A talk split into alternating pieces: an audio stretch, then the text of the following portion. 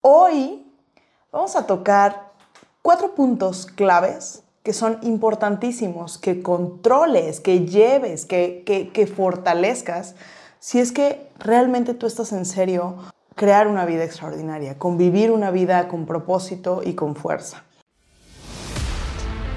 Vive una vida extraordinaria. Este podcast es para personas que están listas para vivir la mejor versión de sí mismas esos locos que se salen del molde, los rebeldes que elevan la barra, que cambian paradigmas, que están en busca de su llamado. Estas personas que tienen fe en el futuro y fuerza en el presente. Mi misión es acercarte los hacks y las herramientas que te ayudarán a crear una vida en tus términos, a vivir una vida extraordinaria. Yo soy Ana Paola Miranda. Bienvenidos. Y estos cuatro puntos son bien importantes por lo siguiente. Muchas veces hemos tomado una decisión de cambio. Muchas veces hemos elegido cambiar. Pero la realidad es que vivimos en un mundo, vivimos en un mundo de gatilladores, vivimos en un mundo en el cual eh, tenemos situaciones que nos triguerean, que, que, que son gatilladores para volver a sentir, pensar, para, eh, para tener pensamientos ya sean negativos, y, y, ojo, a ver, para mí un pensamiento negativo no me refiero a ellos como algo malo, más me refiero a ellos como pensamientos en los cuales nos sacan de un estado de creación, de desarrollo y de crecimiento. Eso para mí es un pensamiento negativo, ¿ok? No quiere decir que no los vamos a tener, ni quiere decir que los vamos a evitar, porque eso es otra historia. Más quiere decir cuánto tiempo me quiero quedar en ese lugar. ¿Ok? Entonces, para nosotros mantenernos en track, la única diferencia que, que, que existe entre la gente que vive una vida en sus términos y la gente que vive una vida de dolor, de angustia, de miedos, de situaciones, pues es el nivel de estándar que tiene. La única diferencia es cómo se eleva el estándar, porque la realidad es que nuestras acciones van a ir completamente ligadas al estándar que tenemos, a la forma en la cual nosotros observamos que es como tendríamos que comportarnos, como tendríamos que ser. Y, eso nos lleva, el elevar el estándar nos lleva a tener momentos de descubrimiento, momentos de descubrimiento, breakthroughs, aha moments, llámale como le quieras llamar, pero son momentos en el tiempo en los cuales elegimos que algo no va a continuar siendo como era. ¿Ok? Esos breakthroughs, esos momentos de descubrimiento en los cuales nosotros elegimos, ya no voy a vivir como, como estoy viviendo, ya no voy a tener el cuerpo que tengo, eh, quiero tener un cuerpo de manera diferente, ¿no? O sea, ya no voy a, hacer, a tener una maternidad como la estoy teniendo, ya quiero, ya no quiero tener la relación eh, como en este momento la vivo, ya estoy harta de mis finanzas. Esos, esos momentos de dolor, de dolor intenso, son los momentos que nos llevan específicamente a hacer cambios. Entonces esos pensamientos también son importantes, ¿ok? Ahora, cuando nosotros hablamos de estos momentos de descubrimiento, como te decía, hay cuatro claves, cuatro claves específicas que tú tienes que aprender a seguir, que tienes que aprender a manejar para mantenerte en este camino. Y el primero es aprender a observar tu estado, a, observar y a cambiar tu estado. Hemos aprendido conforme fuimos criados, conforme la vida fue pasando, aprendimos a reaccionar de ciertas formas. Y reaccionar de ciertas formas, algunas veces reaccionamos con evasión, a veces reaccionamos con enojo, con tristeza, reaccionamos, ¿ok? Estar en un mundo o estar en, una... Em, en una tendencia de reacción, como, como recibo y pum, regreso, ¿no? Esa es la reacción. Lo que sucede y lo que nosotros tenemos que aprender a modificar en este punto es cómo puedo yo ser el causante de todo lo que estoy viviendo y cómo yo puedo elegir desde qué lugar vivo lo que estoy viviendo, porque sin duda hay situaciones que no vamos a poder modificar. O sea, hay situaciones en el exterior que no vamos a poder cambiar, que no podemos, eh, no podemos influir ni siquiera en esas situaciones. Y esas situaciones van a requerir de nosotros algo. ¿Y qué requieren de nosotros? Que las afrontemos, que las vivamos, que las pasemos y que simplemente, o que simplemente las las, las, las sobrellevemos. Y en este punto, cuando nosotros aprendemos a cambiar nuestro estado, aprendemos a vivir en algo que se llama beautiful state o un estado hermoso. Y suena muy woo suena muy tabú el aprender a vivir en un estado hermoso, pero la realidad es que un estado hermoso simplemente significa no importa lo que pase alrededor, yo tengo control de mi mundo interior. Esa es la única diferencia que existe. Yo soy la persona que tiene el control, el poder y, que tiene la posibilidad de hacer una modificación en el mundo, en su mundo interior. No vamos a controlar la situación exterior, pero sí vamos a controlar la situación interior. ¿Cómo me siento? ¿Qué significado le doy a esta situación? Porque la realidad es que la única razón que nos sigue manteniendo en dolor en muchas ocasiones es que nos unimos o, le tenemos más cariño al dolor que al, cambio. Entonces, ese es, un punto importantísimo, el poder cambiar nuestro estado, cambiamos nuestro lenguaje, cambio qué dice, qué, significa. Y te, pido que hagas un ejercicio si si te gustaría. Y este ejercicio es, piensa la vida, piensa en la vida. Piensa en tu vida y ahora, ¿cómo, cómo se siente, cómo se ve, cómo se escucha una vida cuando es una lucha? Muchas veces estamos ahí en una vida en lucha. Ahora, ¿cómo se siente, cómo se ve, cómo se escucha una vida cuando es un regalo? ¿Cómo se siente, se ve o escucha la vida cuando es un reto o una oportunidad o un tesoro. ¿Te das cuenta del poder de las palabras? Nuestras palabras tienen completamente la posibilidad de ser creador o destrucción en nuestra vida. Creación o destrucción. Luego tenemos un segundo punto que es el enfoque. Las cosas que están mal en nuestra vida siempre están disponibles, pero también las cosas que están eh, bien. Cuando te dicen, ¿cómo estás? Y de repente yo me acuerdo, yo me acuerdo de, hace como varios años, que, que en ese momento recuerdo que tenía la gerencia en una cadena de restaurantes en la ciudad de Guanajuato. Y recuerdo que yo escuchaba las contestaciones de todo, de todo mundo y yo hice mi propia contestación a la par de ellos. Donde me decían, ¿cómo estás? Pues aquí, este, que ya es ganancia, ¿no? de repente contestabas el, eh, pues pasándola, ¿no? Eh, pues aquí dándole, ya no hay de otra. Y esos, esos enfoques, esos lenguajes que vamos utilizando son los que van creando nuestra vida la forma en la cual nos movemos. Y hay estudios, hay estudios de Harvard, hay estudios de Stanford, hay estudios médicos que demuestran cómo nuestra fisionomía es súper importante. Y hoy por hoy les llaman em, posturas de poder.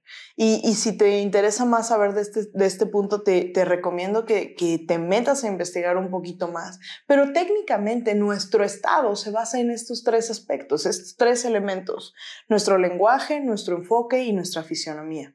Cuando nosotros aprendemos a regular, a utilizarlos de manera correcta, porque al principio estamos en modo reacción, pero en el momento en el cual somos responsables, responsables. Y me gusta mucho la palabra responsibility porque es una response, la, la respuesta, ability. Es una habilidad para tener respuesta. Cuando nosotros tenemos esta habilidad para tener respuesta ante las situaciones que nos suceden, entonces dejamos de ser víctimas de las circunstancias. El segundo punto que es clave es el hecho de la gente con la cual nos estamos rodeando. Y seguramente tú has escuchado esta frase de el que anda con lobos aullar aprende, eh, si te duermes con, con, con perros, con pulgas te despiertas, el que duerme con niños, o sea, todas estas cosas que son simplemente una respuesta. Y te voy a ser muy franca, la realidad es que en el momento en el que yo elegí eh, cambiar mi vida y elevar mi estándar, tuve que, que cortar relaciones. Y no las corté para siempre, pero sí las corté por un periodo en el cual me estaba fortaleciendo, porque el relacionarme con esas personas no me estaba ayudando. Y recuerdo perfectamente que hubo una ocasión en la que estaba hablando con una persona y esta persona me decía, una persona que, que no estoy, ojo, no es la persona. Tenemos que aprender a separar las personas de los comportamientos. Pero una de las cosas es que esta persona, dentro de sus comportamientos, eh, tendía a enfocarse, a enfocarse en todas las cosas negativas que estaban sucediendo.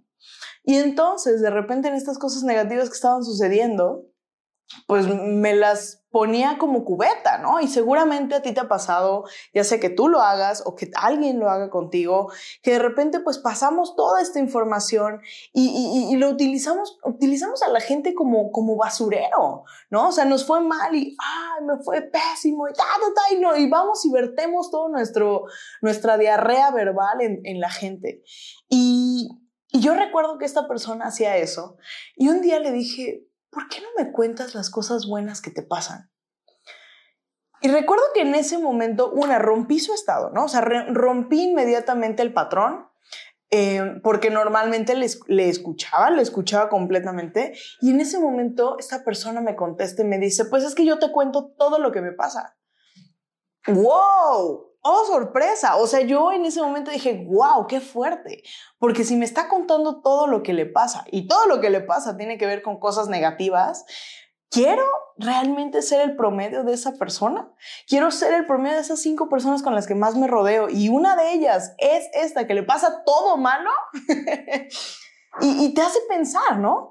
Entonces, eh, muchas veces el problema por el cual no, no, no, podemos hacer cambios en nuestra vida es porque nos quedamos en un ambiente doloroso, nos quedamos en un ambiente en el que las expectativas del grupo son un común denominador y en este común denominador pues no, nadie tiene una expectativa más alta porque querrías tú tener una expectativa más alta, ¿no?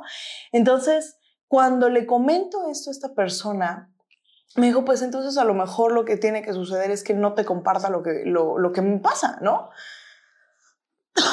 y la realidad es que al inicio fue doloroso para mí el sentirlo así porque era una persona que yo eh, tenía en muy alta estima, pero a la persona que le tengo mucho más estima y a la persona con la que estaba construyendo una relación era conmigo. Entonces tenía que empezar a cuidarme primero a mí para después empezar ahora sí a poder brindar a los demás. Entonces le dije, sí, está bien, está bien. Y a partir de ese momento, eh, limitamos nuestra conversación a cosas que teníamos que ver en cuestión laboral, cosas que teníamos que ver rápidas. Y, y la realidad es que lo que sucedió fue que para mí eso me permitió fortalecer me permitió ver primero que ese era un patrón que yo tenía, un patrón en el cual yo permitía que toda la gente, yo era un espacio seguro para la gente, pero que el ser ese espacio seguro estaba mermando en mí. ¿Por qué? No porque yo no pudiera, sino porque yo no estaba lo suficientemente fortalecida en mi carácter para poderlo vivir completamente y para vivirlo con fuerza.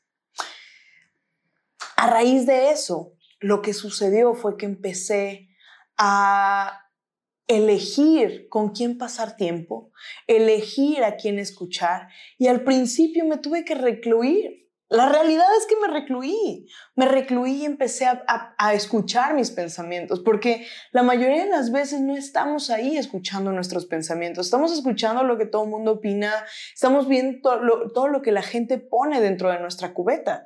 Pero si nosotros tenemos acceso diariamente y tenemos acceso por segundo a más de 2 millones de bits de información y nuestra mente consciente solamente obtiene 126, pues hay que cuidar ¿Qué estamos recibiendo? ¿Qué estamos metiendo en nuestro consciente, en nuestro subconsciente?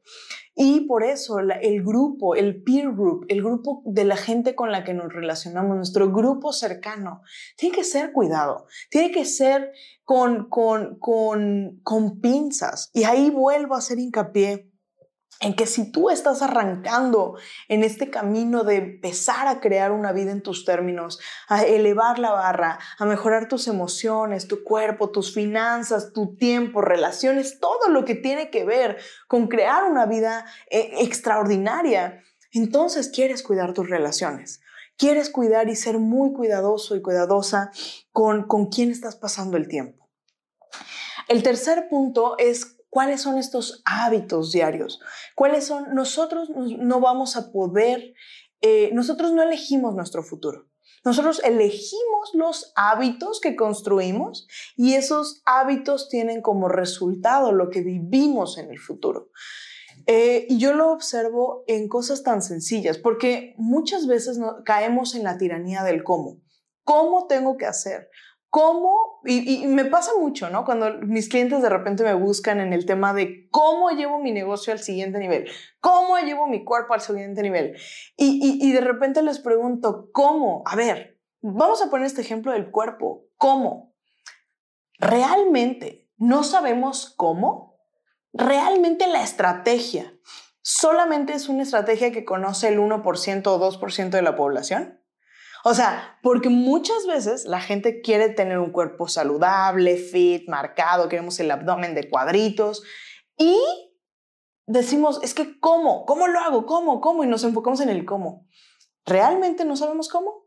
O sea, no sabemos que tenemos que comer bien, que tenemos que hacer ejercicio, que tenemos... Y ojo, sí existen estrategias específicas, más mi pregunta es, nos tendríamos que enfocar más en el cómo o nos tendríamos que enfocar más en el qué y por qué. ¿Qué es lo que quiero y por qué lo quiero? Y entonces cuando observamos estos hábitos, entonces empezamos a darnos cuenta de qué estoy creando, porque todos tenemos hábitos, todos somos consistentes, somos consistentes en cosas buenas o somos consistentes en cosas malas, ¿no? O sea, y, me refiero, vuelvo a hacer esta, esta referencia, malo, meaning, cosas que nos alejan de, los, de las cosas que queremos. Porque voy a poner, ¿no? Ir de viaje con la familia y comer en un restaurante, comer pues sin cuidar lo que estoy ingiriendo, pues tal vez es algo divertido y es algo que me permite convivir con la gente. Más si mi objetivo es lograr un cuerpo de X o Y forma, pues tal vez no es la mejor decisión y es la mejor opción. Em, si eh, dentro de mis objetivos está el crear em, una, empresa y el tener un negocio que sea próspero y abundante, pues tal vez dentro de mis hábitos tengo que cuidar las cosas que hago, cuidar el tiempo, cuidar en dónde invierto mi dinero. O sea, todas estas cosas son cosas importantes. Pero los hábitos, los hábitos que tenemos que aprender a desarrollar son hábitos que estén alineados a lo que quiero lograr. ¿Ok? Hábitos que estén completamente alineados hacia el camino que voy. Y el siguiente, que va muy ligado a este punto de los hábitos, es la constancia versus la motivación. Y yo observo eh, la motivación como algo que es necesario, pero que no todo mundo logra al inicio, porque la motivación es del exterior, ¿ok? La motivación es como, vamos a poner como que tú eres un vehículo. Y tú eres un vehículo y tienes, eh, eres un vehículo híbrido. Entonces, de repente, pues tienes gas, o sea, te ponen gasolina, pero también tienes la posibilidad de generar o de autogenerar tu propia energía, ¿ok? Mediante estos dínamos. La constancia es lo que tú quieres es, es, es este elemento clave que tú quieres en tu vida. La constancia lo que va a hacer es primero ser este generador de energía desde adentro. Esta constancia va a ir generando la suficiente energía para que tú puedas moverte. Porque hay momentos en los cuales no vas a tener ganas. Hay momentos en los cuales eh, la otra opción de no seguir el hábito es mucho más atractiva. Eh, entonces, tú lo que quieres es que esta motivación se vaya construyendo.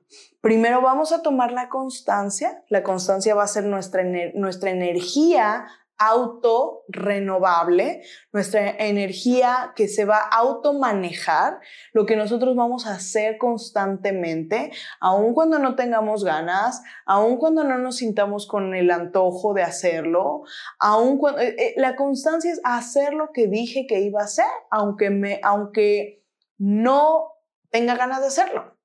Y la motivación viene después, porque la motivación llega un momento en el que tú ya viste que esta constancia está pagando. La motivación entonces ya empieza a generarse de adentro. Pero vuelvo a, a decir, son pasos, son procesos, son momentos en los cuales, momentos en el tiempo en el que aprendemos a utilizar lo que ya hemos generado para ahora crecerlo, ya nos hemos fortalecido. Entonces, si tú estás arrancando en este proceso de mejorar tu vida, de crear una vida extraordinaria y en tus términos, enfocarte en cambiar tu estado y en mantenerte en un estado hermoso, tener un grupo que, que, te ayude a mantenerte, que sea un grupo que, que vaya elevando tu estándar, que te haga sentir mejor, que, que, que te haga sentir mejor ni siquiera tiene que ver con que ellos te digan algo, sino que tú observes que estas personas están empujando más la barra, eso va a hacer que tú quieras elevar la barra. Eh, tener hábitos diarios que estén alineados a la vida que quieres tener y ser constante y eh, ah, ser constante lo suficientemente para lograr crear automotivación y empezar a vivir una vida extraordinaria. Así que espero que estos cuatro puntos te puedan servir, los puedas aplicar desde el día de hoy. Cuéntame qué te pareció en comentarios y pues nos vemos en el próximo episodio. Hey, si te gustó este episodio, síguenos en la plataforma que más te guste para escuchar tus podcasts y comparte, comparte con estas personas con las que quieres que vivan una vida extraordinaria. Únete a nuestra comunidad, encuentra el link en la descripción para unirte a nuestra comunidad de Breakers de expansión. Te mando un fuerte, fuerte abrazo, nos vemos en el próximo episodio.